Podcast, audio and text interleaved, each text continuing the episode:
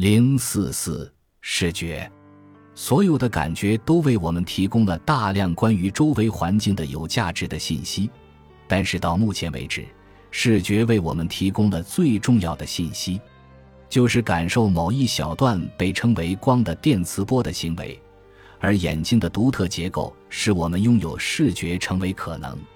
光线通过和进入眼睛，然后再上成像。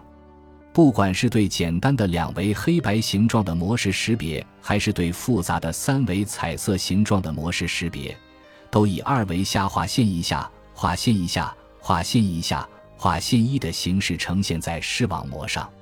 有了这些视网膜上的二维表征后，当神经冲动沿着视觉通路传递到，就可以产生高阶知觉。若再结合已经存在的知识经验，就可以进行识别。比如，在看到祖母的时候，能够识别出来。视觉系统是所有感觉系统中最复杂的系统之一。人类的眼睛大约有七百万个和一点二五亿个，前者对高强度的光刺激敏感，后者对低强度的光刺激敏感。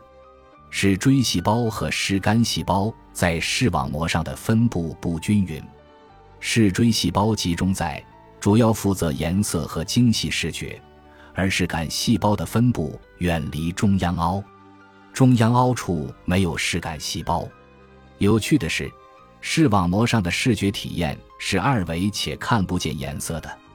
电磁波转换成电化学信号，这是大脑的语言。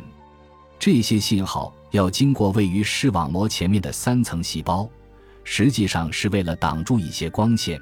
使它们无法到达视网膜。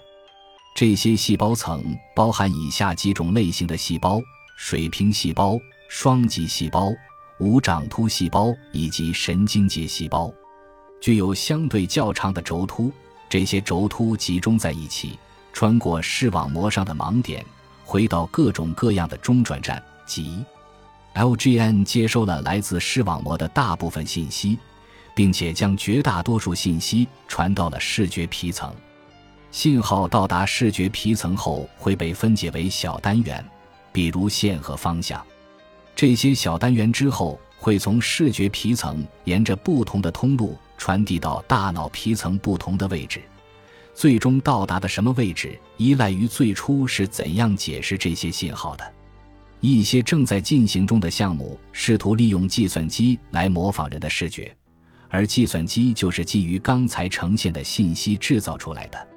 现在还无法构造出拥有数百万感受器的人造眼睛，但是已经造出了带有一个五百一十二乘以五百一十二矩阵的电视眼，能够大致模拟人的眼睛。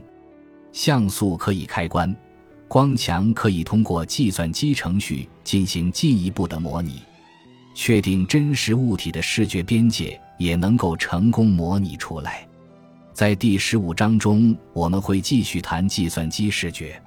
现在，我们要将注意力转向人类视觉信息加工的模型。我们在这个世界获得的经验引导我们的知觉，但是首先不能忽视引导生物和认知系统发展的力量。考斯米德和托比给我们提供了一个有趣的例子。你的感受器会被粪便的样子和气味刺激到，更直白一点，你能看到粪便的样子，闻到粪便的气味，粪蝇也可以。但在检测环境中是否存在粪便上，对于你来说的核实行为与对于粪蝇来说的核实行为是不一样的。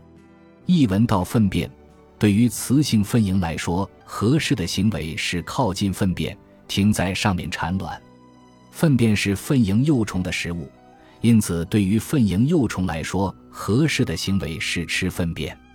因为雌性粪蝇喜欢在成堆的粪便附近闲逛，对于雄性粪蝇来说，合适的行为就是围着这些成堆的粪便找机会交配。对于雄性粪蝇来说，一堆粪便就是它们交配的纽带。但是对于你来说，粪便是传染性疾病的来源。它不是食物，不是约会、养育孩子的好地方，因为对于人来说，一堆粪便是传染性疾病的来源，你应该采取的正确行为是远离气味的来源。也许你的面部肌肉会形成跨文化普遍存在的厌恶表情，即皱起鼻子来保护眼睛和鼻子，以免受到粪便挥发物的伤害。将舌头稍稍突出，就像你再从嘴里吐出一些东西。对于你来说，粪便是令人作呕的。对于雌性粪蝇来说，想要寻找一个好邻居。一处可以养育它的孩子的美好住所，那么一堆粪便确实是一个美妙的画面，一栋豪宅。所以，为什么对于同样的感觉体验，苍蝇和人在知觉上会有这样的差异？考斯米德和托比认为，我们的感觉系统受制于自然选择的力量，为解决问题而存在，即保持健康和找到食物的问题。